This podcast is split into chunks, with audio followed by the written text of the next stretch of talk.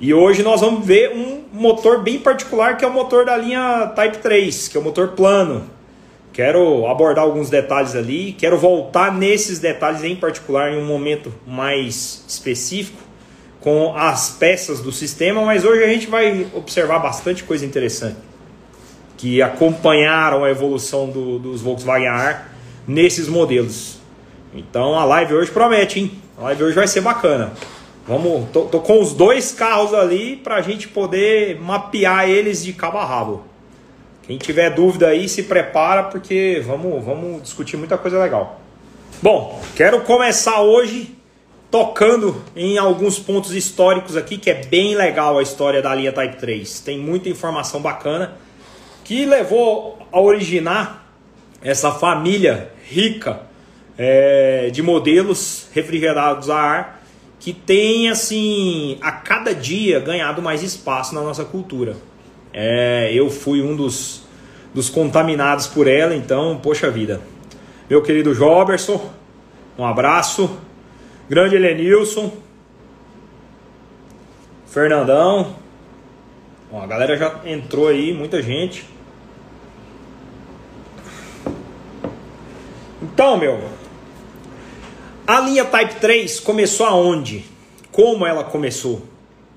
Um pro, foi desenvolvido um projeto na Alemanha já na década de 50, no final da década de 50, meados de 57 para 58, tentando criar-se uma nova uma nova derivação do Volkswagen Fusca, que até então tinha originado o, a Kombi e o Carmanguia. E assim a, o grupo de engenheiros passaram a elaborar, a tratar é, esse modelo, tentando criar uma, uma versão que pudesse trazer mais conforto, mais requinte, mais condições de uso nos Volkswagen ar. Então eles projetaram algo muito similar é, ao nosso, a nossa versão, é, a, a versão do Notback que era uma versão sedã, um carrinho duas portas, com faróis redondos ainda. Depois eu vou até publicar para quem não conhece, para a gente saber um pouquinho mais sobre esse modelo. E eles colocaram essa versão em teste, foi produzido em torno de 200 unidades. Só que foi um carro que encontrou algumas dificuldades e tal, então ele acabou ficando só na, na linha de, de projeto e, e, essas poucas unidades não, não avançaram. Isso ali entre 57 e 58. Mas a necessidade do mercado foi tão grande, a exigência foi tão grande, que a fábrica não teve como fugir disso. Quando realmente começou ali por volta da década de 60, a Volkswagen se viu realmente obrigada a lançar uma nova versão. E aí aqueles testes serviram de base para alguns modelos que ela começou a, a levantar. Então tudo isso começou a margear as ideias da Volkswagen na década de 50, final da década de 50. Então ela, ela entrou a década de 60 já com um mercado atingido significativo e o Fusca, campeão de vendas, tinha condições de arrastar novos modelos. Tanto, tanto foi que ele levou junto com ele a Kombi e a Carmanguia. Por que, que quando a fábrica da Volkswagen veio para o Brasil, em seguida nós tivemos a Carmanguia por aqui? Porque foi justamente essa, essa motivação. Como o Fusca era um campeão de vendas e ele entrou com facilidade nos mercados, a Carmanguia sacou que se ela fosse atrás da Volkswagen, com certeza ela também teria espaço nesse mercado. E ela já tinha um modelo já bem significativo, então ela não perdeu tempo. Ó, boa noite aí pra galera que vai entrando.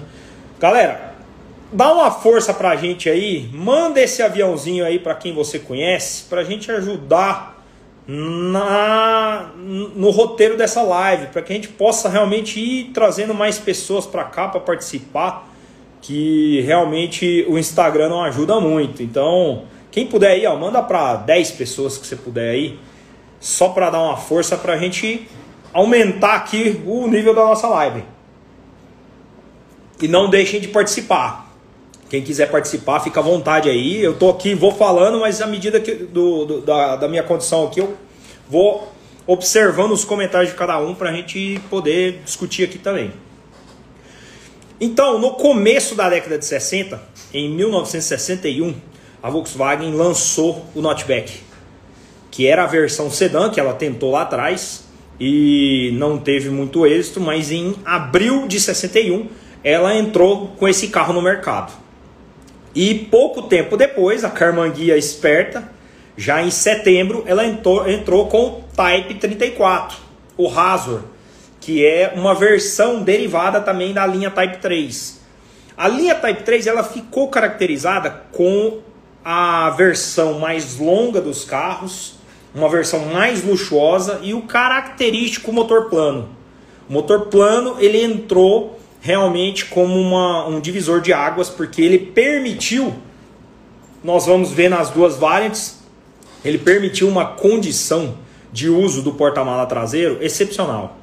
A gente pôde observar que ali naquela traseira, quando eu tirava o sistema de refrigeração convencional do motor, todo aquele habitáculo ele ganhava, ele formava um espaço significativo dentro do carro. E o Notback foi, foi realmente um dos, dos das versões que foi agraciado com isso. Então ele e o Type 34 é, de cara receberam essa nova versão mecânica do motor a ar. Em um primeiro momento eles utilizaram um sistema diferente de carburação é, com um coletor central e um carburador, e depois vieram com a dupla carburação. Já de 65, em 65 a Volkswagen lançou essa versão, o Notback, como 1500S. Inclusive nós estamos fazendo um modelo desse 1965, 1500S. O 1500S ele era especial por ser a primeira versão dupla carburação. Ele era um, um carro já com cabeçotes dupla entrada, mas é, recebia naquele momento o, a dupla carburação no motor 1500. Olha para vocês verem, o 1500 na Alemanha ele já ganhou dupla carburação. E ali, pouco depois do lançamento do Type 34, já em dezembro, ela resolve lançar a Variant. E na Alemanha, ela saiu com esse nome de Variant ela ganhou o nome de Squareback quando ela foi levada para o mercado americano.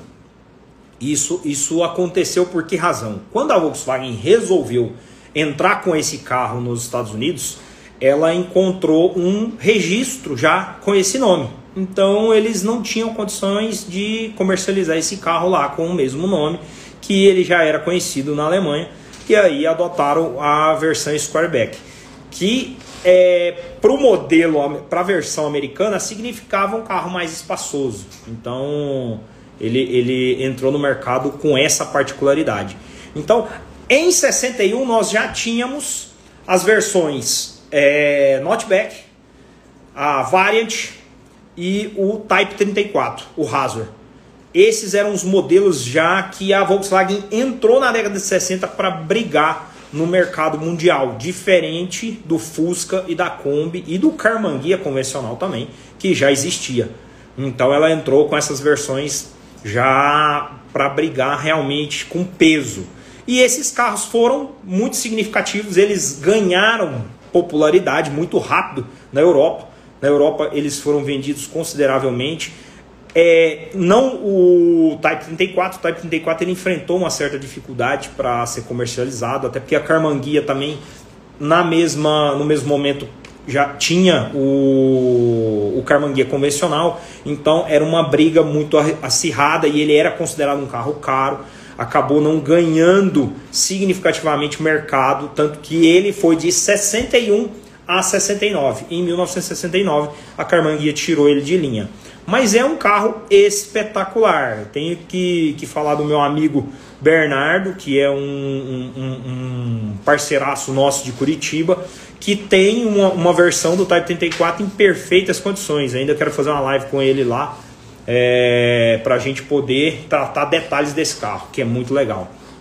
Então o Type 34 ficou na década de 60, enquanto os demais ganharam corpo e, e foram embora é, ganhando espaço. O Brasil por que, que o Brasil lançou uma linha Type 3? Na verdade, o, a nossa linha Type 3 ela é a, a tipo 10, é o Type 10. Só que no Brasil, ela é, a gente apelida ela de linha Type 3 porque ela é muito similar, ela tendeu a copiar os modelos é, da linha alemã. Então nós sempre tratamos eles como linha Type 3 nacional, mas eles já eram tipo 10 aqui no Brasil. E o Brasil ganhou carros particulares, carros que realmente tinham versões particulares. O Brasil teve nesse ponto é, muita sorte, muita vantagem, porque a matriz alemã ela acabou dando recursos, dando condições para o Brasil criar sua própria versão dessa família, coisa que era incomum. Só o Brasil no planeta inteiro teve essa oportunidade. Os demais receberam versões é, alemãs. Já o Brasil não. O Brasil ele teve a sua família Type 3 particular. Grande Fábio Rangel, um abraço, meu querido. Obrigado pela companhia. Fernandão. Em 1969, em meados de 1969, a Volkswagen lança o nosso primeiro Type 3. Como na Alemanha em 61 ela começou pelo Notback, aqui ela começou pelo Zé do Caixão. Com alguns atropelos, eu considero, essa é a minha opinião. Infelizmente, a Volkswagen, com a liberdade de, de produção que ela já tinha pela matriz alemã, por ser realmente uma fábrica, a nossa fábrica nacional, ela era competente, ela, era, ela conseguiu avançar nesses 10 anos de produção de forma muito consistente. Isso é, criou uma admiração dos alemães para a fábrica brasileira e deu a oportunidade de criação para nós aqui no Brasil. Nós tivemos modelos muito particulares, todos sabem, é, significativamente diferentes dos modelos alemães. E o Zé do Caixão veio como a primeira versão quatro portas. Zé do Caixão conhecido como o nome, o nome, o nome dele de fábrica Volkswagen 1600, quatro portas. Essa versão veio para o Brasil. Quem acompanhou meus stories aí viu que recentemente a gente pegou um modelo desse é, de uma senhorinha que o pai dela é, foi proprietário do carro e por pela vida toda o carro foi, foi do pai, passou para ela, ela e as irmãs utilizaram o carro e ela com 93 anos acabou decidindo vender o carro. A gente teve a oportunidade de, de merecer aquele momento, de merecer a passagem do bastão desse carro para cuidar dele daqui para frente e, e, foi muito legal. Eu dei uma volta com ela pela cidade, ela me contou histórias que ela teve com o carro. O carro viajou uma única vez da cidade para a cidade de Campinas, que é muito próximo, são 200 e poucos quilômetros. Então foi muito legal poder ter feito aquele, ter participado daquele momento ali com aquele carro e ter escutado um pouco das histórias que ela viveu. Então a Volkswagen lançou esse carro, que era um modelo quatro portas. Diferente de toda a linha Type 3, ele tinha um motor convencional Volkswagen, traseiro também. Algum, algumas particularidades foram adicionadas, toda a parte, todo o sistema de refrigeração traseira dele era particular, era diferente do, do nosso sistema convencional da linha plana. Então ele tem essa particularidade e, e uma infelicidade gigantesca, na minha opinião tiraram o, o, o tanque de combustível da dianteira e passaram ele para trás do banco. Então, no Zé do caixão, o tanque de combustível ele vai acondicionado atrás do banco dos passageiros, entre o banco e o motor, como se fosse uma Kombi. E lá na frente, onde tem o habitáculo convencional para o tanque de combustível, é uma chapa, é fechado. Só que eles se equivocaram e esqueceram de um pequeniníssimo detalhe. A razão do, do tanque de combustível ir na dianteira dos, dos Volkswagen ar é para distribuir peso. Você tem a região dianteira é, com menor volume de peso, uma vez que você tem todo o conjunto mecânico na traseira. Então a suspensão dianteira ela fica leve. E quando você está viajando em, em velocidade com o seu carro, o ar ele passa por baixo e por cima do carro. O ar que passa por baixo, a tendência dele é forçar a dianteira e tirá-la do chão. Um modelo que sofreu demais com essa particularidade foi o SP2. O SP2, a frente dele é em cunha. Então, a hora que ele corta o ar, se você aumenta a velocidade, ele tende a puxar, levantar a frente e essa frente passar em ar. Isso era um problema sério. E no caso do Zé do Caixão, não muito diferente. Óbvio, era um carro de cidade. Era um carro que foi, na sua esmagadora maioria, comercializado para taxistas para carros de, de transporte de pessoas nas cidades. Mas, óbvio, se uma família resolvesse viajar nele, o peso ia se concentrar é, particularmente na traseira e a dianteira, de alguma maneira, ficaria mais leve do que os modelos convencionais, se nós formos comparar com a Variant, com a TL, com os outros modelos.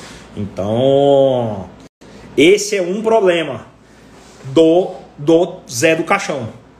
Mas mesmo assim, ele foi um carro que conseguiu brigar pelo mercado. Como a Volkswagen não tinha nada nesse estilo, nada nessa, nessa linha, é, esse carro realmente ele conquistou seus, seus adeptos, ele teve uma, uma, um espaço no mercado e através disso ele foi realmente é, vencendo aqueles anos. Mas houve uma infelicidade. Até estou entrando aqui no assunto do Zé do Caixão, até para a gente encerrar esse, esse ponto ele foi retirado de produção no começo de, de 71, porque. No começo de 70, se não me engano, porque a Volkswagen pegou fogo. Então, a linha de produção especificamente do, desse modelo, a fábrica inteira sofreu e por alguma razão esse modelo acabou deixando a linha de produção devido às dificuldades que a fábrica encontrava. Mas a Variant navegou por aí. A Variant entrou pouco tempo depois, também com as mesmas linhas, os mesmos desenhos dianteiros do Zé do Caixão. Mas, ainda bem, ela foi beneficiada com o motor plano. Então, nesse ponto aí, a nossa Variant tinha o DNA alemão. E, e, e isso ajudou demais, considerando as, a capacidade de volume transportável, as condições, o, o, o objetivo do projeto ela saiu na frente, ela saiu muito na frente. Então, logo que a Volkswagen começou, a Volkswagen antes de criar a nossa versão, alguns concessionários importaram diretamente alguns modelos é, da Alemanha, da Variant, da Squareback para o Brasil. E esses modelos eles é, vieram e realmente passaram a ser comercializados várias unidades. O Rio de Janeiro ficou mais conhecido por esses modelos, porque um dos concessionários de lá importou vários modelos naquela época. E aí, com essa, essa adequação, com essa aceitação do nosso mercado, a Volkswagen abriu os olhos e resolveu lançar um modelo, uma versão nacional. Então essa versão ela, ela acabou criando, sendo criada em cima das, das linhas do Zé do Caixão, num primeiro momento, Primeiro, em 69 já com farol retangular, um vidro só, e posteriormente já com dois faróis, é, quatro faróis, dois de cada lado, já na versão frente alta. A, a versão frente alta farol retangular e depois a versão frente alta com quatro faróis. Então ela veio é, carregando essa, essa imagem e com essas particularidades que realmente foram diferencial para esse modelo. Então foi bem legal. Deixa eu ver aqui o que a galera está comentando.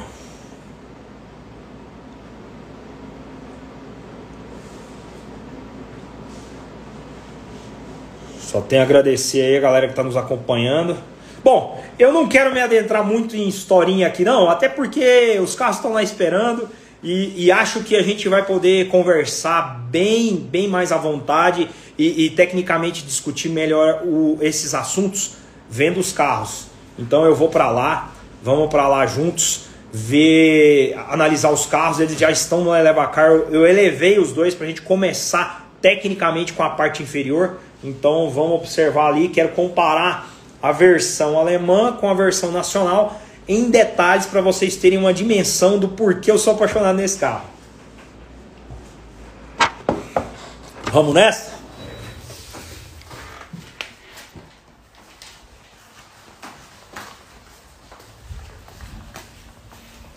Vai ficar escurinho aqui, mas A gente já volta.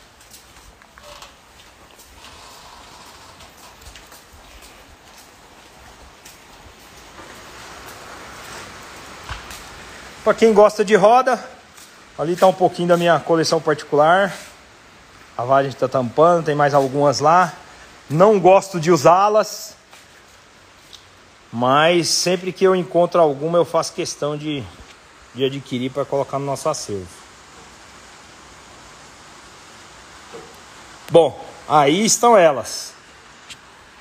Nós temos aqui a Vermelho Montana, 1972, é, variante nacional. E ali nós temos a nossa variante alemã 1972 também, Type 3. Bom, vou começar com os detalhes da parte inferior, da parte mecânica, para que a gente possa aqui observar. Essa versão minha, óbvio, eu fiz questão de, de modificá-la. É, eu peguei esse carro original, esse carro estava em Curitiba, em um um beijo para Eduardo Pezão, que está aqui nos acompanhando. Ela estava é, em Curitiba, ela foi de uma mesma família por muitos anos, e assim que eu peguei esse carro, ele, ele, tava com, ele, ele tinha alguns probleminhas, é, já havia quebrado o, o para-brisa dianteiro, e, e esse para-brisa é uma versão particular, então sem, sem o para-brisa a gente não consegue no Brasil a gente não consegue. Como eu tinha o meu notebook, eu peguei o para-brisa dele e coloquei nela, até porque eu vou restaurar o notebook. E fiz a mesma coisa com os para-choques. Os para-choques também são os mesmos. E, o meu notebook e essa variant são da mesma família. Então, assim, a minha vontade sempre foi de ter um motor plano forte, um motor mais com mais cilindrada. E eu vi nesse projeto realmente a oportunidade de realizar isso. E putz, eu só tenho, só tenho a agradecer porque a gente foi muito feliz. Nós, toda a equipe que elaboramos esse projeto, fomos muito, muito felizes na, nessa realização, porque, putz, o sistema plano, com, com a cilindrada legal, a traseira dela, o conjunto todo, trabalha muito bem. Então, eu, o que, que eu fiz com, com, com esse carro? Ele foi transformado para um, para um modelo, o motor dele foi modificado para 2.2 é... E nós é... modificamos ele para essa, essa cilindrada. O câmbio foi todo aberto também revisado. E todo um conjunto de mudanças foi realizado junto, juntamente. Observem que ela tem freio a disco nas quatro rodas. Fora os dianteiros, nós instalamos sistema traseiro também. O motor utiliza um escape da Vintage Speed de aço inox. Aqui eu tenho o sistema de filtragem. Todos os motores nossos de maior cilindrada eu adiciono esse sistema, justamente para fazer toda a filtragem. Aqui atrás nós temos o sistema de ventoinha elétrica para fazer a refrigeração. A bomba de combustível elétrica também, o filtro, esse conjunto que já fica adicionado aqui. Recentemente eu adicionei também o cebolão, que é essa peça. Ela faz o controle de temperatura para que o óleo só seja liberado para o radiador quando ele atingir 80, 75 graus. Em 75 graus ele, ele abre e repassa o óleo para o radiador. Então a gente sempre faz é, mantém esse sistema para ele poder aquecer mais rápido o óleo. Então, tecnicamente aqui ele é similar, com uma, difer uma diferença significativa. Observem essa barra. Essa barra ela atravessa todo o conjunto mecânico do motor e prende dos dois lados. O câmbio ele não tem o famoso chifrão, aquela estrutura que vem aqui para frente. Então todo o conjunto mecânico dela fica preso na dianteira por essa barra. A linha Type 3 pós é, pós 1969, de agosto de 69 para frente, ela já tinha esse sistema anti-torção, diferente dos nossos modelos, que é um calço central naquela região. Aqui ele é todo feito com essa barra o motor fica muito mais estável, o carro fica muito mais estável, é uma evolução assim significativa. Quem copiou isso? Aliás, eu não sei quem copiou de quem, mas os Porsches 911 saíram com esse sistema nos motores 6 cilindros. É exatamente igual. Aqui atrás nós temos também o sistema de homocinética. Então toda a transmissão dela é feita por homocinética, já não tem mais o, as, os semi-eixos. E, e, esse sistema já era um sistema mais moderno, mantendo a, o câmbio de quatro marchas. Então é, essa era a versão aqui atrás. Esse, a suspensão traseira dela, ela é um conjunto completo. Aqui eu tenho um parafuso, observem, ó, esse parafuso central, ele só apoia todo o conjunto. Se eu quiser soltar todo o conjunto mecânico dela, basta eu soltar a, a, os parafusos da, das barras, da barra traseira, e soltar os parafusos que tem na carroceria, que são esse aqui e esse aqui. E os dois em cima, junto com, com acima dessa região, os amortecedores saem junto. E todo o conjunto mecânico desse carro sai, ele, ele é desacoplado é, em parceria. Então, assim, é, é para manutenção, são questões bem mais práticas que envolvem essa mecânica. Ela, ela facilita demais você trabalhar nela. Nesse ponto é muito significativo. Bom, vou pedir mais uma vez aí pra galera mandar um aviãozinho, manda aí para 10 pessoas aí, meu. Vamos vamos fazer essa live aqui hoje encher, capotar. Quero trazer bastante gente aí para acompanhar a gente que vai ser legal. Nós vamos ainda falar sobre os detalhes internos, muita coisa bacana que tem na parte interna desse desse carro. Bom, aqui mais um outro detalhe é, de particularidade delas, observem essa barra. Aqui eu tenho uma barra transversal ocupando o chassi dos dois lados. E observem que o chassi ele não tem emenda. Essa folha de assoalho ela é junto com toda a parte inferior do carro. Justamente para quê? Para dar mais resistência e diminuir o, ru o ruído. Vou vir aqui para a dianteira também. Aqui na dianteira a gente aumentou o tamanho das pinças sem modificar nada. Ah, o espaçamento aqui dos furos é exatamente o mesmo tamanho das pinças originais. Então nós acoplamos pinças maiores, mas com os mesmos furos. Ela diferencia do nosso sistema convencional pelos pivôs. Os pivôs são todos com, com engraxadeira e toda a cambagem ela é feita através do pivô. Então você gira o pivô e ele faz a cambagem do carro. Eu adicionei uma barra estabilizadora bem mais reforçada nesse modelo. Ele utiliza amortecedores Bilstein na dianteira, observem. Os amortecedores a gás da Bilstein. É, esse tipo de coisa eu não abro mão. Por mais que tenha um valor considerável, você ganha muito é, em qualidade. A estabilidade desse carro é incrível. Né?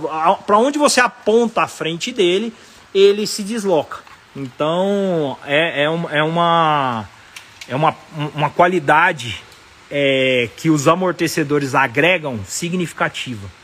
Então eu adicionei essa barra, essa barra é da EMP, ela é uma barra com buchas de poliuretano, então ela não desgasta, ela não, ela não fadiga como a borracha e dura muito mais tempo. Demais, o setor direção é o mesmo. O, o, o cilindro mestre, ele vai protegido, como ele fica bem exposto aqui, ele vai protegido por essa lata. Qualquer coisa que pegue e tenda a tirar seu freio, ela é protegida por essa região. Aqui nós temos o amortecedor de direção. Esse carro ele se encontra bem original, eu não alterei e não descaracterizei nada da, do sistema mecânico. A gente, inclusive, o motor original dele eu retirei e, e guardei. Esse motor que nós adicionamos, ele é um motor totalmente novo. Eu fiz ele do zero para colocar nesse carro. Então essas são as maiores particularidades desse projeto. Mecanicamente, todas essas questões adicionaram melhorias assim exorbitantes. É muito significativo. Observem as lanternas que elas são maiores também. Isso já era característica da linha Type 3 pós 69. Eles passaram a vir com, com, essa, com essas mudanças. A luz de placa, ela tem duas lentes para iluminar a placa. O nome dela, Variant, observem, Variant L, que era a Variant luxo, diferente do da versão é, da versão Squareback. Esse carro, particularmente esse meu, ele já veio com conector para você para entrar o sistema de injeção. Esse carro ele saía com duas versões. Saía com a versão carburada e a versão injetada. E particularmente ele já tem aqui o conector para poder fazer a adição é, do sistema de injeção. Mais uma outra particularidade. Observem esse tubo. Ele atravessa toda a frente do carro e vem para esse sistema de reforço. Ó, dos dois lados. Ele se apoia, ele apoia só na, na, na suspensão, ele só encosta aqui, mas ele atravessa toda a frente do carro e é parafusado no para-choque. Por que razão? Se em casos de colisão, todo esse sistema vai segurar o impacto em cima da suspensão, para que isso não vá para frente do carro e danifique a frente e cause maiores danos. Então ele, ele tem aqui ó, um pequeno distanciamento, mas o objetivo dele é realmente segurar impacto. Se houver uma, um, um impacto na dianteira, ele vai se apoiar na suspensão dianteira e, e firmar toda a frente do carro. A buzina vai externamente aqui na frente.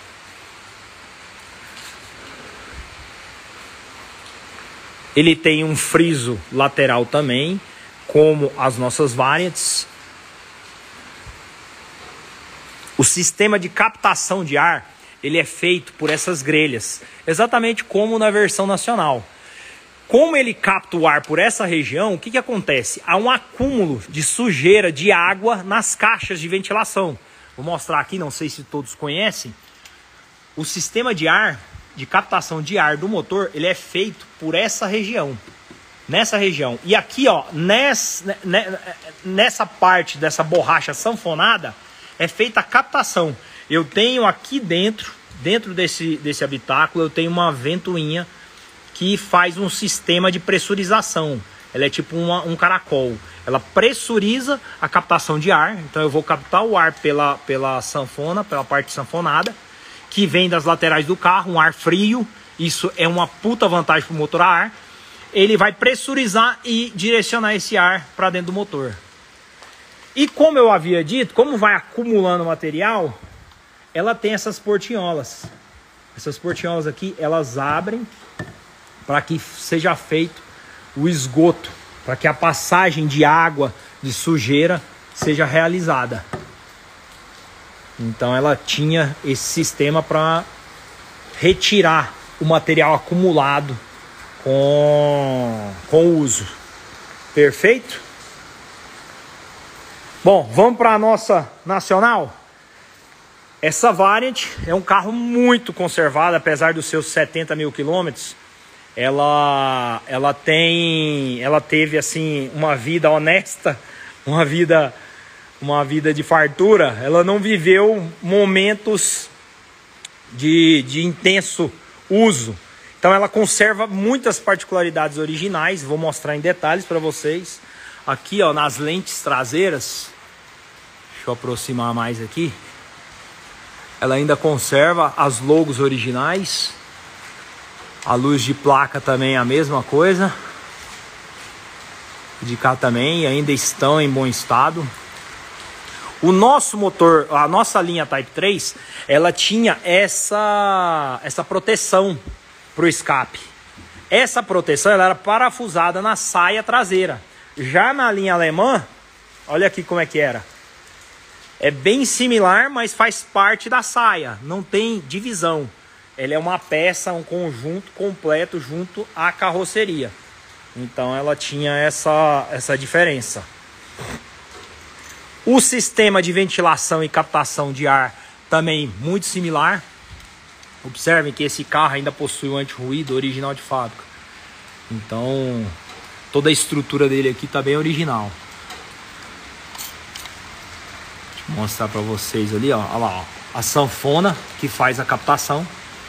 Aqui eu tenho o sistema de ar quente. Como é que funcionava o ar quente da Variant? A tubulação captava o ar comprimido e pressurizava as muflas. Aqui dentro eu tenho muflas de alumínio por onde o ar, como essas muflas se aquecem pelos gases de escape, o ar que passa por aqui, ele vai ser aquecido e aí ele vem para essa região para atingir o interno do carro por essa tubulação. Através desse cabo, lá na, na, no freio de mão, eu tenho um acionamento. Quando eu aciono lá, ele puxa esses cabos e abre as portinholas das bengalas para conduzir o ar quente para a parte interna do carro. Então essa é uma particularidade desse carro, da linha nacional. Os motores, a linha alemã também tinha. O, o meu nós tiramos, mas eu vou mostrar para vocês um pouco do que ainda resta do sistema alemão. Aqui eu fechei, nós fizemos uma tampa e eu fechei. De cá ainda tem restos do sistema de captação. Então ainda está original.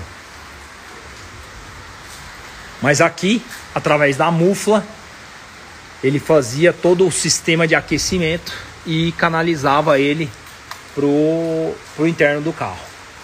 Aqui nós já temos os sistemas de eixo de transmissão, a barra estabilizadora.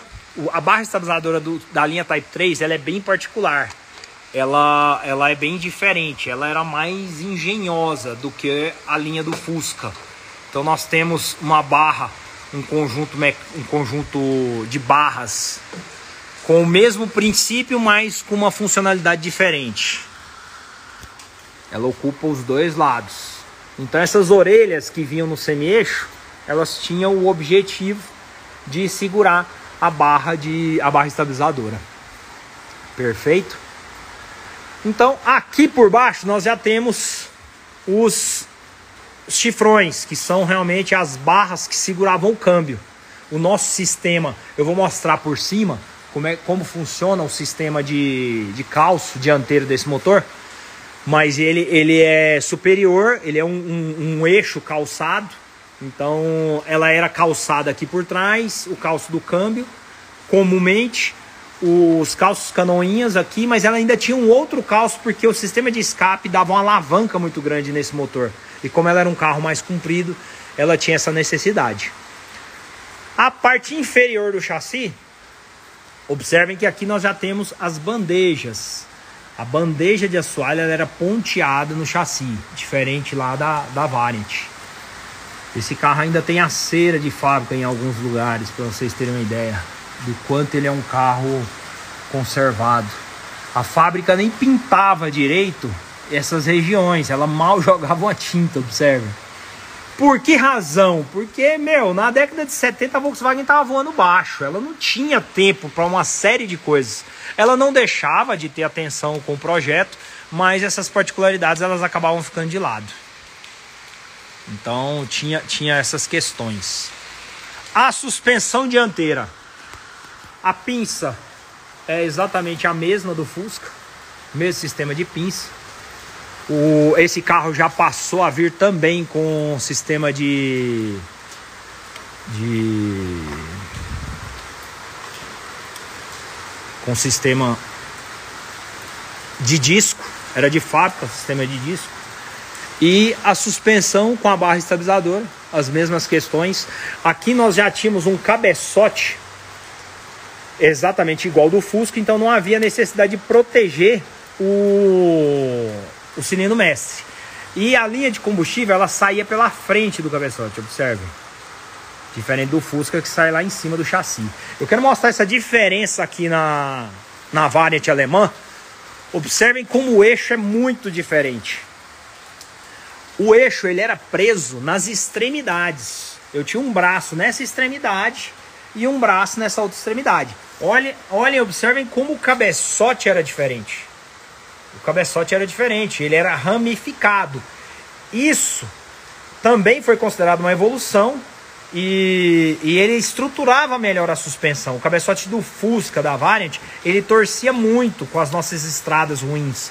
Então, quando ele pegava desníveis, momentos ruins, ele tendia a torcer. E isso foi corrigido pela linha Type 3 com essa modificação. Observem como o eixo é diferente. E uma outra particularidade, sempre me perguntam, para rebaixar o Type 3, quer ver? Eu vou mostrar de cá que tá mais fácil.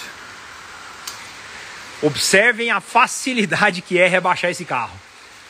Aqui, ó, nesse ponto, nesse ponto aqui, eu tenho uma fresa. Ele funciona exatamente como a suspensão traseira.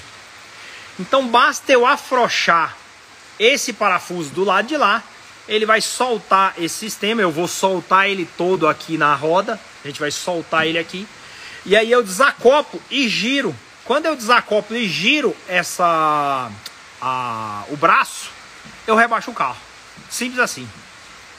Óbvio, quando eu faço isso, eu perco o caster. Então a gente vem e desloca aqui atrás, aqui ele é uma borracha é um conjunto de borracha que veste o eixo. Então a gente desloca essa borracha aqui para jogar a roda um pouquinho para frente para não perder tanto caster. Mas é uma particularidade assim sensacional da linha Type 3 que você rebaixa o carro sem ter que adicionar nada, basta deslocar. Como é muito similar ao sistema de facões da traseira do Fusca. Então ele tinha essa particularidade. Então aqui, como a gente estava falando, tem a, tem, tem a suspensão dianteira, ela era exatamente o mesmo modelo do Fusca. A gente tinha essa, essa particularidade. A buzina também era externa. Essa daqui ela ainda tem até a borrachinha original que protegia a buzina. O para-choque já vinha também com, com as setas. Observem que nos para-choques já vinham as setas já embutidas também. O emblema dianteiro Volkswagen e os bigodinhos. O farol duplo de cada lado. Já faróis mais modernos em relação à frente alta.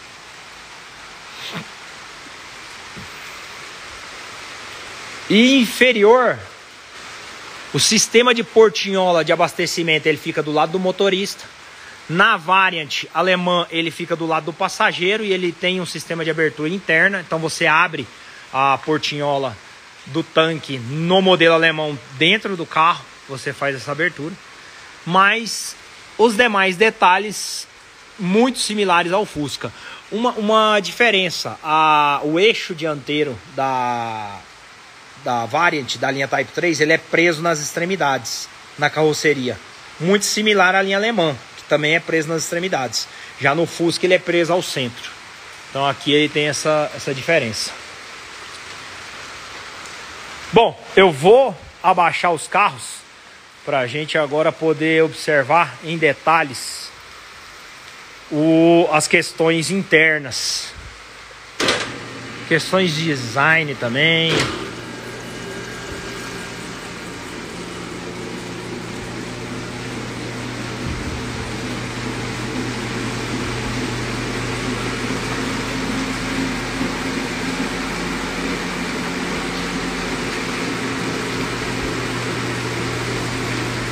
Galera, tem alguma dúvida aí? Se quiser perguntar,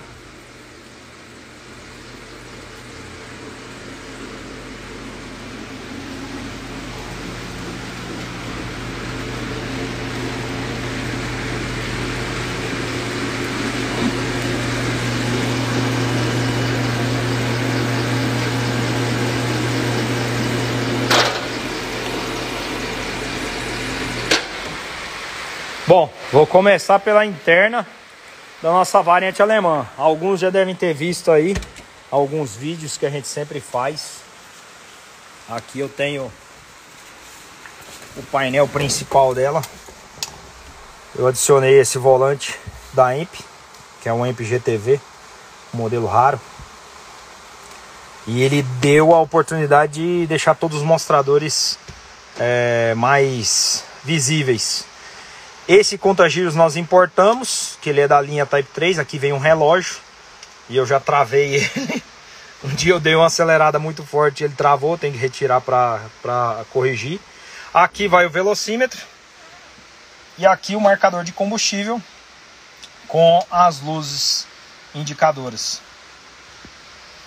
Eu trouxe para a parte inferior o marcador de temperatura, pressão e voltagem. Isso, isso é sempre uma particularidade dos nossos projetos para manter realmente todos esses detalhes, é, todo, todo o controle de temperatura desses motores. Um abraço aí pro meu querido Sulamita. Aqui uma outra particularidade, ele vinha com um ventilador de painel.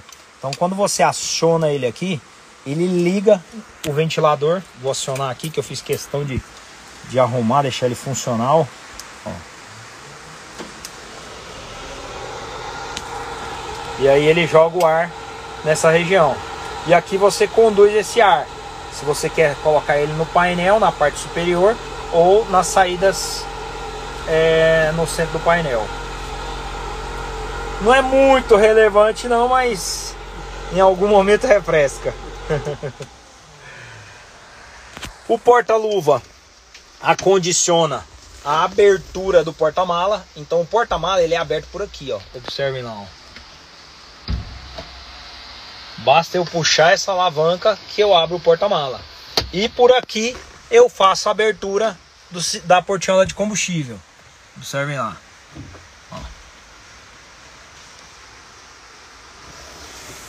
Esse carro veio de fábrica com essa tapeçaria azul. Os bancos eles foram refeitos, mas os forros de porta são todos azuis originais ainda. O painel tá original. Aqui eu utilizo uma alavanca da Mamba da Vintage Speed, que é, é um, uma alavanca assim inquestionável. É, eu já vi muita gente tentando copiar ela aí, mas infelizmente não chega nem perto da capacidade da original.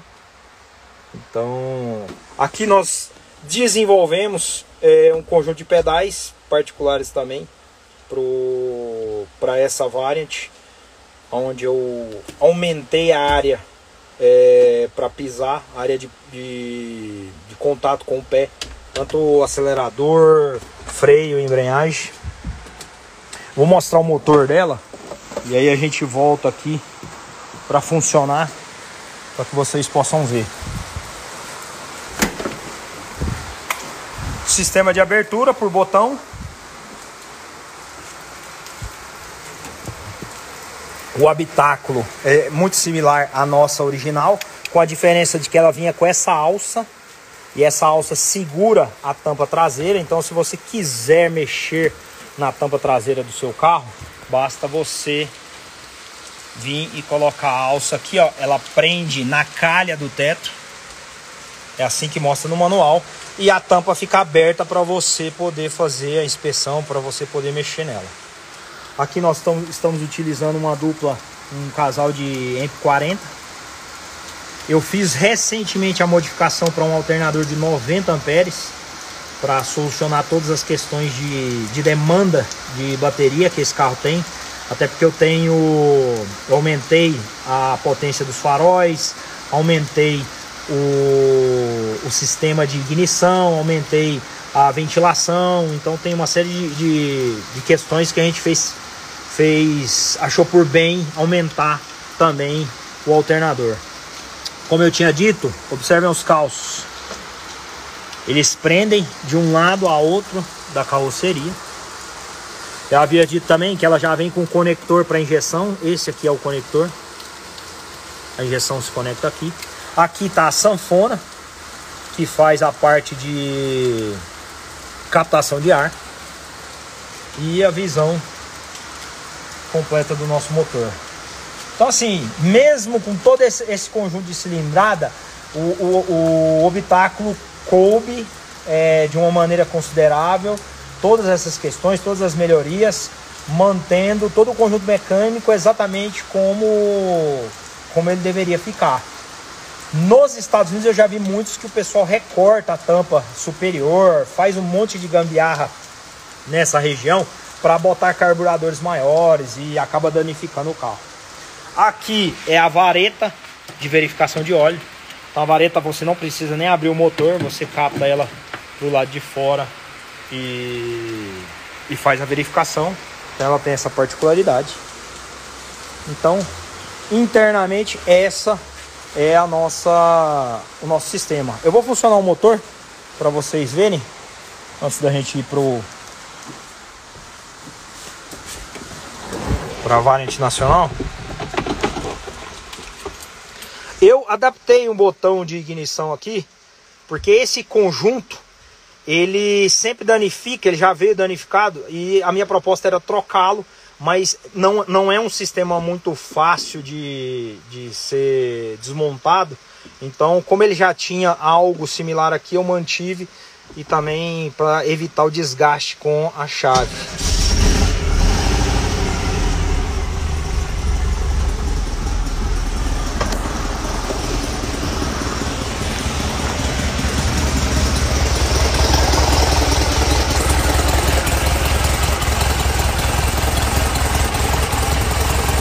Querido Vagnão, aqui nos acompanhando.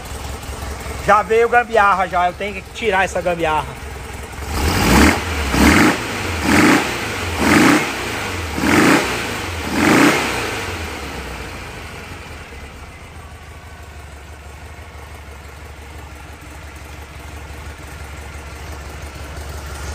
Aqui ó, como sempre, o nosso distribuidor 123 que faz todo o controle da ignição, além dos marcadores que nós temos no painel, eu tenho também os marcadores no, no aplicativo.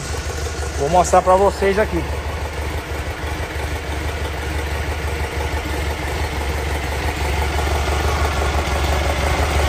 Vou ativar o, o Bluetooth dele. Ele vai aparecer na tela observem.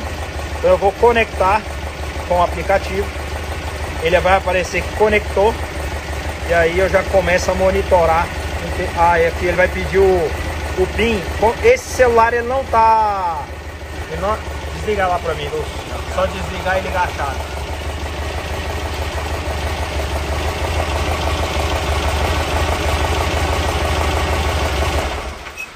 Liga a chave dela agora. Sempre que você vai conectar pela primeira vez com o, o seu aplicativo, ele vai pedir senha. Então você precisa entrar com a senha. Aqui está uma senha padrão para você captar essas informações. Pode dar partida para mim de novo. Só apertar o botão.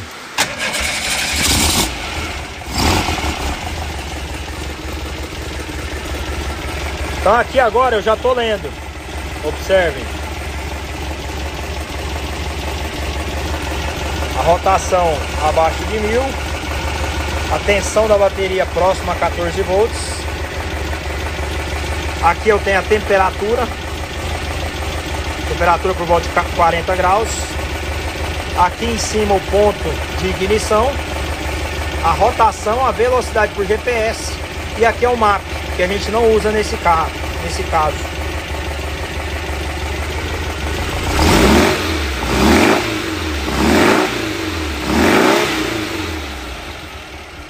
Isso tudo via Bluetooth. Pode desligar lá, luz.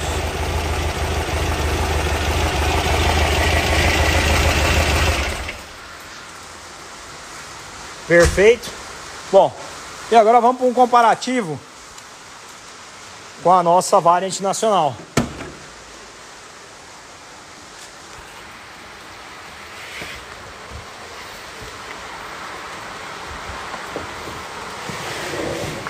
Bom, diferentemente da nossa alemã, ela não possui o sistema de travamento da tampa, então você precisa abrir Observe o quanto esse habitáculo está conservado. Todo esse conjunto de papelões, ele é original de fábrica.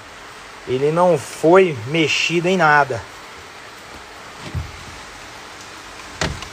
Eu vou tirar ela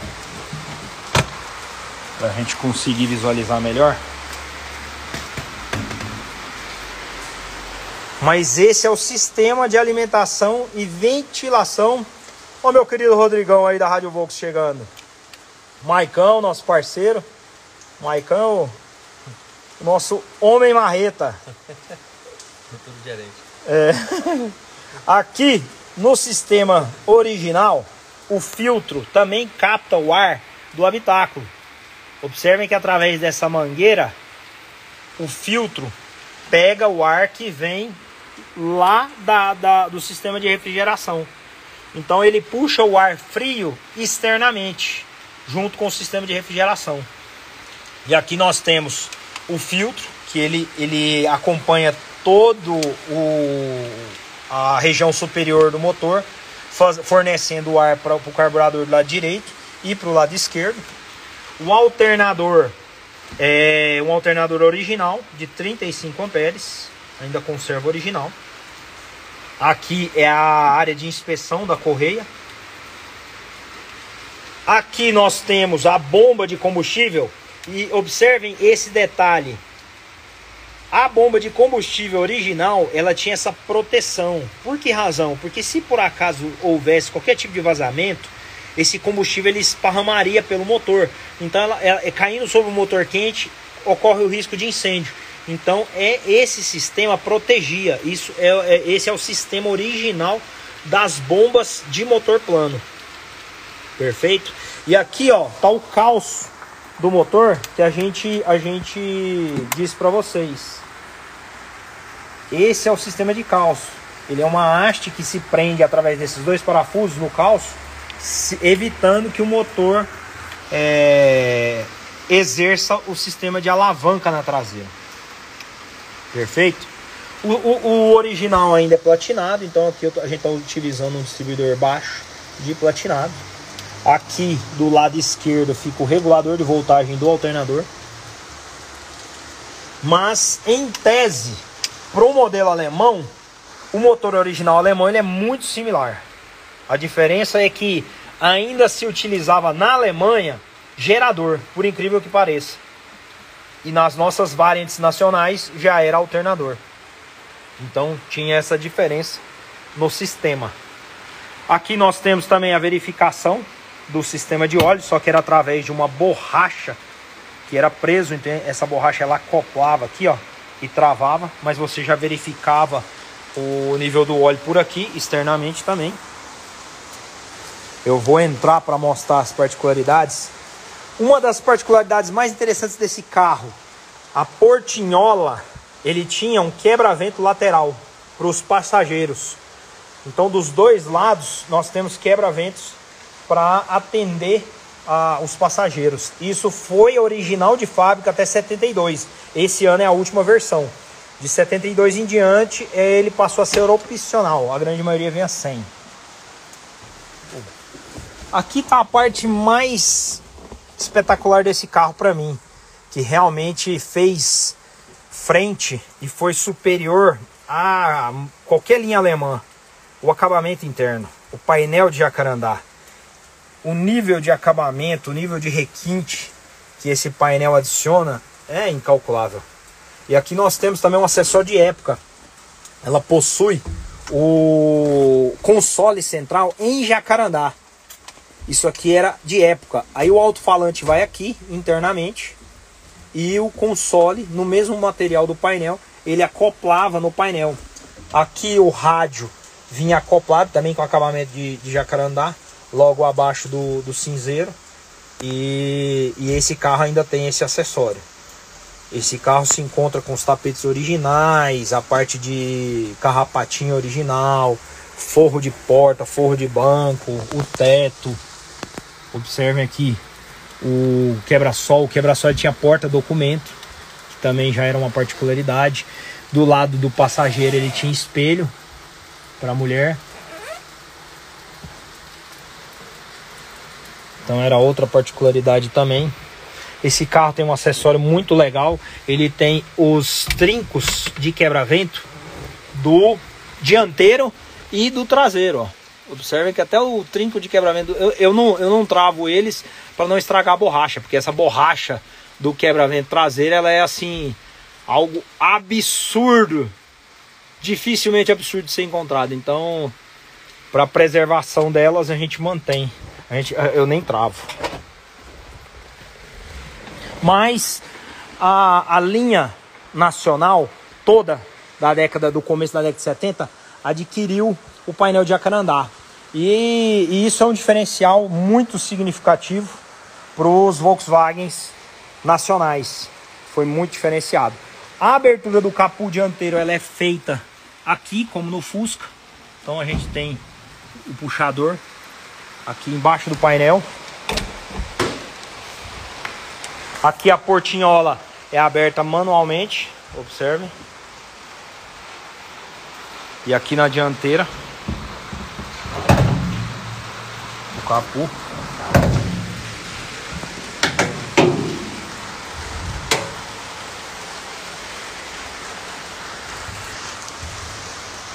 Aqui o reservatório de fluido de freio, que ele vinha acoplado na dianteira. Aqui nós temos um sistema de molas que reforçavam, que estruturavam a abertura do capô. A Variant ela tem um problema crônico, a Variant, a TL. Essa caixa d'água que recebe a água é, externa do carro, ela recebe a água e passa ela por baixo desse papelão. Aqui embaixo a gente tem duas canoinhas, são chamadas de canoinhas porque elas realmente elas, elas parecem uma canoa. Vou ver se eu levanto aqui para vocês verem. Olha lá as duas lá. Ó. É por ali que passa água e isso é um problema crônico de todas elas. A grande maioria apodrece. Qualquer carro que realmente tenha sido usado com mais afinco, ele, ele apodrece. As capas de proteção dos faróis ela tinha. Aqui vai uma porca, um parafuso de plástico. Não sei se a gente vai conseguir mostrar, mas ele, ele trava essa, essa proteção. O step ele vai deitar, ele vai em pé aqui na frente, muito similar ao Fusca. A plaqueta de identificação da Variant da linha Type 3, ela, ela vai também aqui no, no porta-malas. E esse era o porta-malas da linha nacional. Observem que é bem volumoso.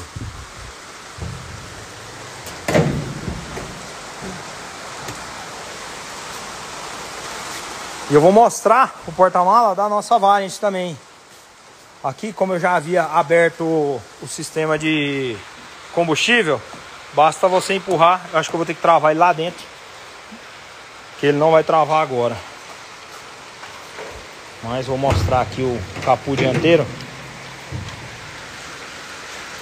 Observem que o sistema de mola aqui já é diferente, ó. São duas molas gigantescas, uma do lado, outra do outro. Todo esse material é original de fábrica ainda. Ela se encontra original. Aqui por dentro dá para ver aquela aquele sistema a coifa daquela daquele sistema de barra, barra de proteção. Esse carro, por incrível que pareça, ele ainda tem o step original de fábrica. Não serve para mais nada, mas é um step. Aqui, um sistema muito curioso, que saiu no SP2, só no SP2 que a gente teve isso no Brasil. O sistema de reservatório de água, jogar água no para-brisa, ele era acoplado ao pneu de step. Então você acopla ele lá na, na, na válvula do, do pneu e aí ele pressuriza o reservatório para quando você acionar ele lá dentro do carro, ele esguichar a água lá pelo brucutu. O reservatório é aqui, de lado também. A caixa de água da Variant, ela já é diferente, ela faz toda a passagem por baixo, então já é um sistema que não tinha problemas. O tanque também é interno. Aqui na dianteira nós temos a plaqueta de identificação das cores e plaqueta de identificação do carro. Aqui nós temos a, o adesivo fazendo a menção, a quantidade de, de libras de pressão que o reservatório suporta, também particularidade desse carro.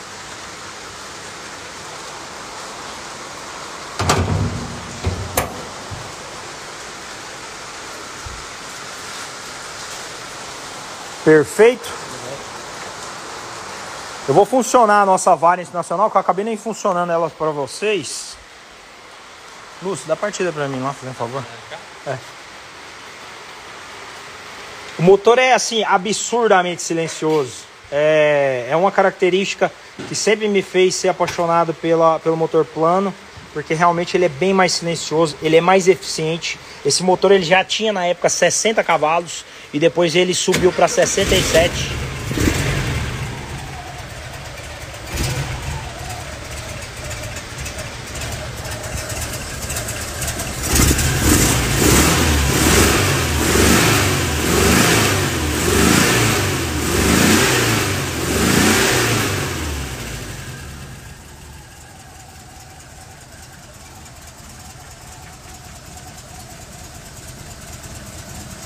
esse carro ele fica mais parado do que andando. Então essa poeirinha ela tá aí com o tempo.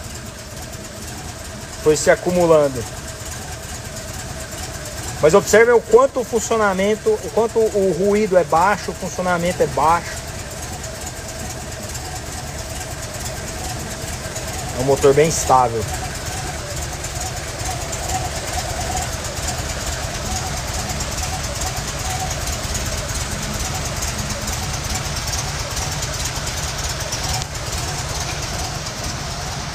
Bom, pessoal, vocês conseguiram observar a riqueza de detalhes que esses dois carros tinham para a época, que eram particularidades assim imensuráveis perto do, do Fusca, perto dos demais modelos.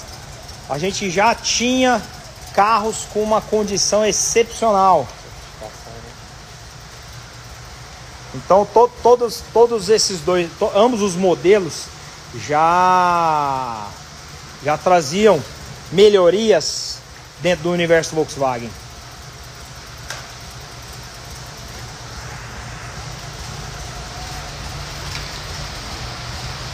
Mostrar mais uma vez aqui a dianteira. Observem o bico bem à frente dos faróis. Eram particularidades também da linha Type 3. É, é, é, esse bico ficou bem mais ressaltado no, na versão na, na, segunda versão, na terceira versão da linha Type 3. E aqui a gente tem também a frente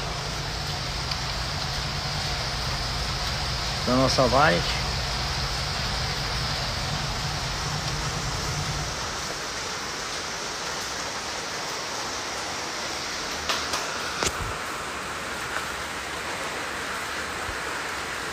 Bom, vou voltar lá para a sala para a gente já encerrar. Quero é, repassar mais alguns detalhes com vocês. Espero que tenha a gente tenha conseguido realmente aí expor todas essas questões, essas particularidades que realmente sempre me encantaram. Eu sempre tive um, um apreço maior pelo, pela linha Variant, não é à toa, porque realmente é um carro que ele, ele sempre teve à frente em se tratando de, de linha ar. Pela particularidade, pelas particularidades do motor, pela, pela, pela, pelo nível de engenharia que o carro foi elaborado. Então tudo isso assim foi muito rico, foi muito significativo. A gente, a gente realmente sempre soube valorizar, porque quando você anda com uma Variant, apesar do Fusca ser um ícone, quando você anda com uma Variant, você consegue realmente entender as razões que esse carro ganhou o nosso mercado. Não foi à toa. Mais alguma pergunta? Vou abrir para perguntas agora. Quem quiser fazer sua pergunta, meu, fica à vontade.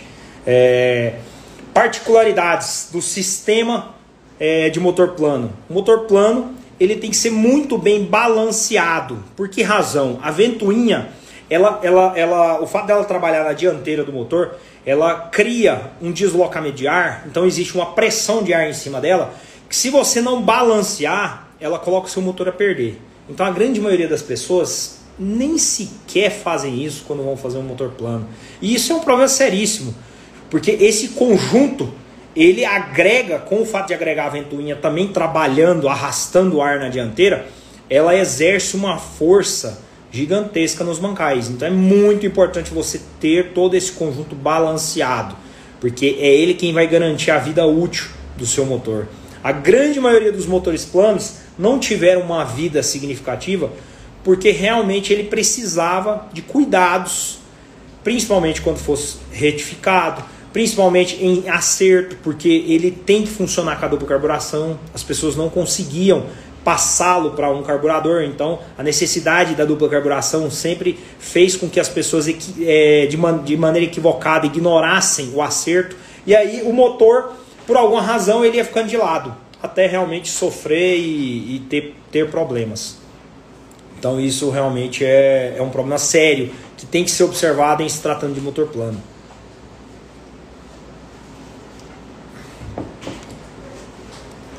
Então, hoje, para nós, a modificação, a, a evolução do, do motor a ar, ela passou pelo motor plano. O motor plano ele foi um desenvolvimento, uma melhoria em relação ao motor convencional, até atingir a linha Type 4, que também é feita de motor plano. Eu tenho um motor de Type 4 aqui, chegou para nós recentemente um Porsche 914 Fiquem atentos porque vai rolar uma live também sobre esse modelo, que é um carro espetacular. Simplesmente foi o melhor Volkswagen fabricado. Em parceria, óbvio, com a Porsche. E o fato de ter adotado o motor plano Type 4 fez dele é, indiscutivelmente um carro com excepcionalidade. Então, ó, o nosso Vagnão tá lembrando aqui sobre as Variant 2. A Variant 2 foi uma versão nacional considerada linha Type 4.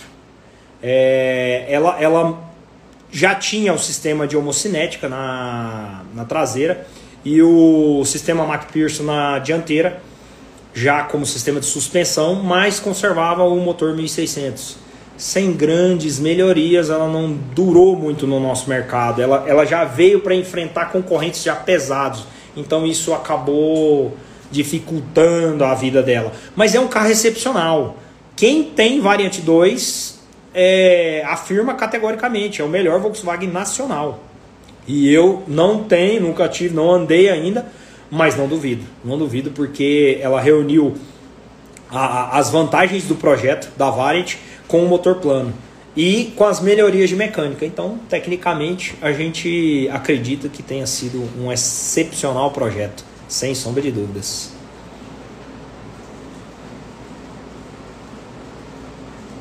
Ó, perguntaram aqui, ó, José Walters. A potência 60 cavalos é proveniente da taxa de compressão e do tamanho de válvulas?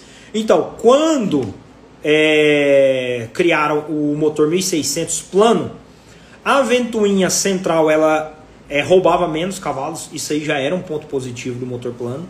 E o fato de utilizar dupla carburação, diferente do 1600 que acompanhou o Carmanguia e que acompanhou também o Zé do Caixão, que era um carburador. Então já havia essas melhorias, escape com uma saída, tudo isso aí deu para o motor plano da Variant um pouco mais de potência.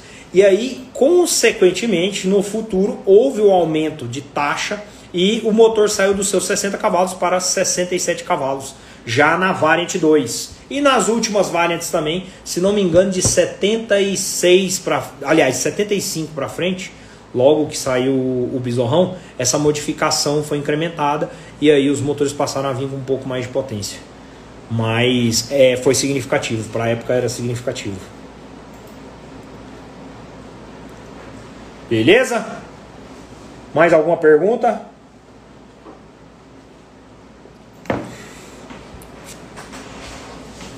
Em breve nós teremos também uma 412 Variant, que é a versão da Variant com motor de Type 4.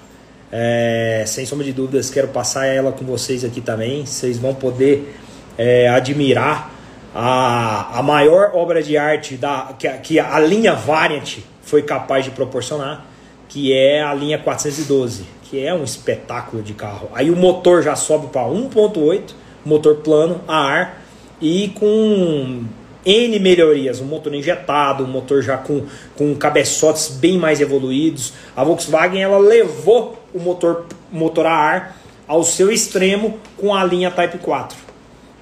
Então é sensacional. Em breve também eu quero estar repassando com vocês.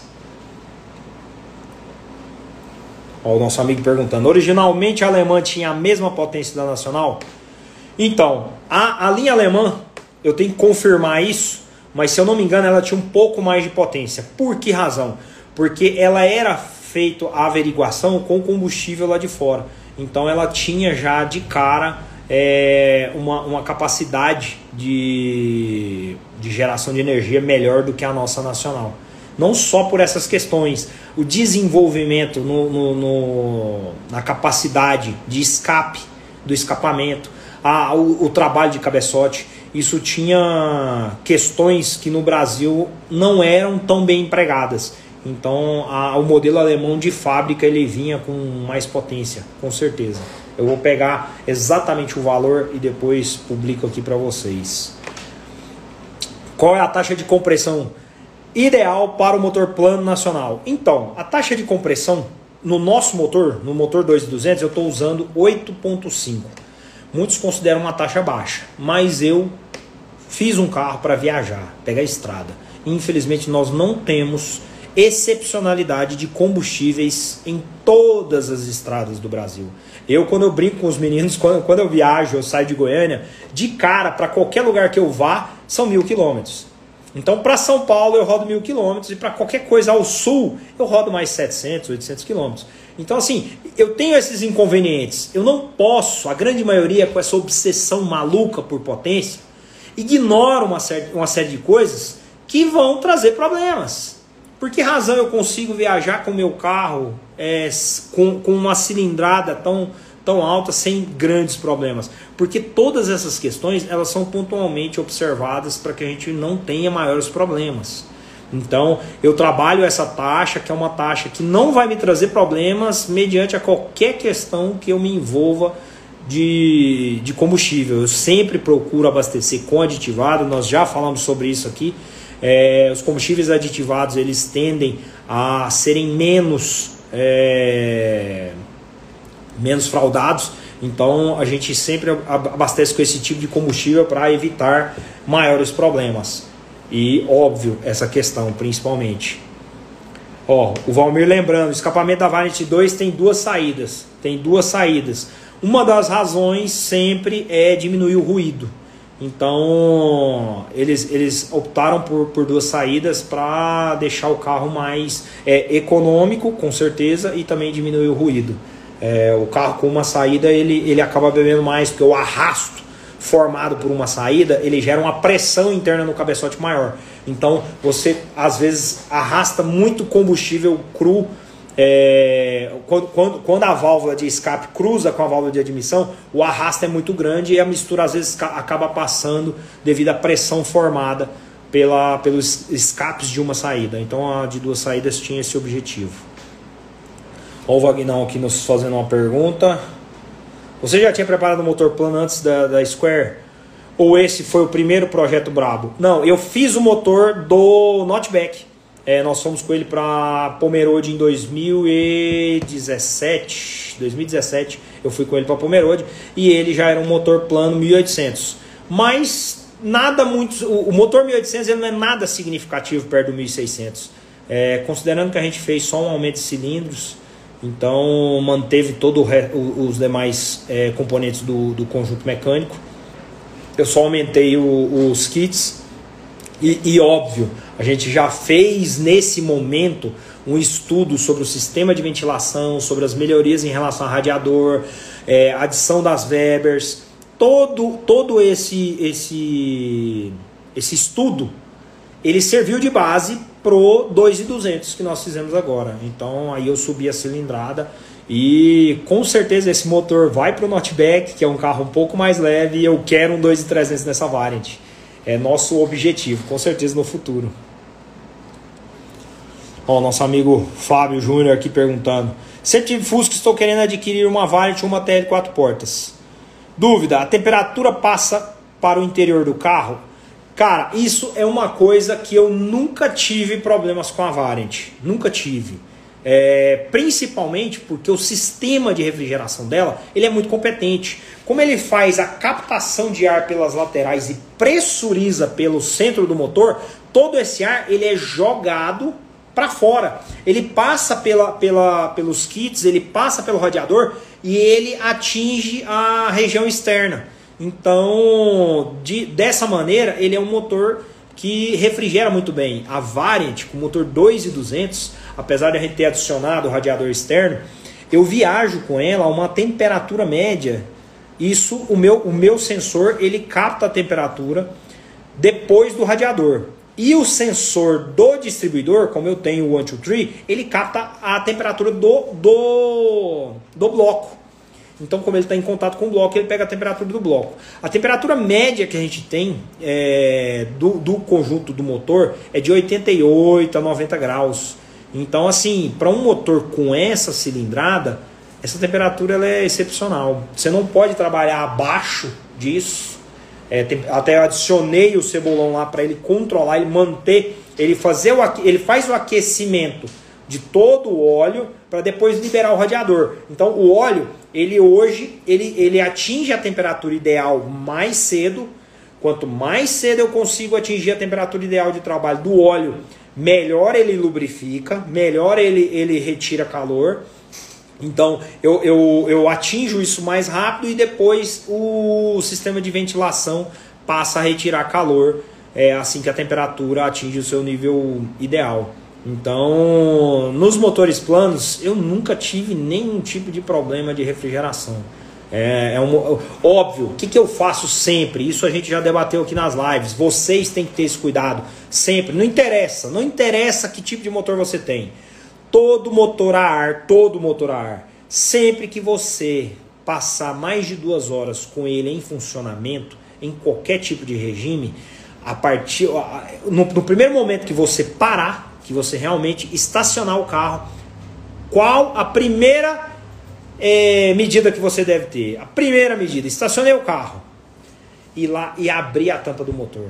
Ali no motor plano também não é diferente. Qualquer lugar que eu pare, eu vou lá, levanto a tampa e deixo o motor trocar calor com o ar.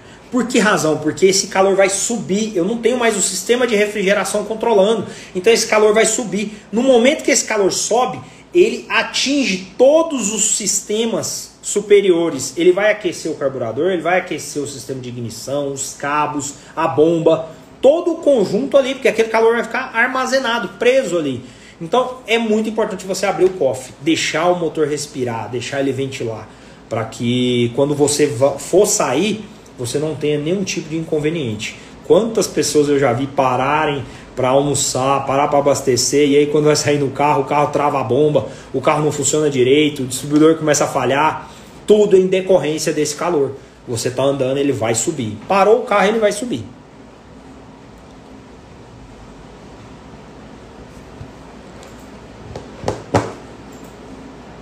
Bom, galera, é isso aí. Vou deixar aqui, ó, vou bater um print aqui mais uma vez da nossa live. É, vou deixar um post lá marcando. Quero que vocês comentem, dê um pulo lá, faz o seu comentário, fala o que você viu hoje nessa live. É muito importante para a gente, até para direcionar o rumo dos nossos conteúdos. É, todo, toda essa parte cultural, ela tem por objetivo transformar você em uma pessoa ma com mais capacidade técnica, com mais conteúdo, com mais propriedade nesse meio. É, vocês estão de parabéns. Uma hora e meia, essa galera inteira aqui nos acompanhando, entendeu? Pagando com seu tempo para aprender, para conhecer um pouco mais de tudo isso que forma o nosso universo. Então, só tenho a agradecer a todos vocês que sempre têm nos acompanhado. E é muito importante, é muito importante cada um ir lá deixar seu comentário, deixar a sua, a sua opinião, porque isso fortalece o nosso trabalho, fortalece o nosso meio. Beleza? Essa live provavelmente eu vou deixar ela salva lá no canal do YouTube. É, quem puder se inscrever no canal do YouTube vai dar uma força muito grande pra gente. Por que razão? Eu preciso atingir mil pessoas lá para liberar as lives serem feitas por lá. O canal do YouTube é um canal próprio para vídeo. Então a gente consegue transmitir com mais qualidade, com uma série de alternativas que o Instagram, não, como ele não tem esse propósito, ele limita. Então lá pelo YouTube isso vai, isso vai melhorar bastante. Beleza? Então quem puder ir lá participar, a gente está salvando também todas as lives no, no Spotify para quem quiser ouvir Então você pode ir lá, fazer o download das lives, ouvir quantas vezes você quiser. De repente você está num lugar que você não pode estar tá assistindo, mas você quer ouvir, tá disponível lá também no nosso canal do podcast. Beleza? Então só tenho a agradecer imensamente mais uma vez todos vocês. Obrigado por, pela participação. Espero que tenham gostado dessa terça Mamed House mais uma vez com um pouco de cultura e conhecimento aí para todos nós. Beleza, galera? Valeu, obrigado e vá cuidar do seu Volkswagen. Não se esqueça disso, hein, meu? Isso aqui não resolve nada se você não estiver colocando em prática. Obrigado, valeu!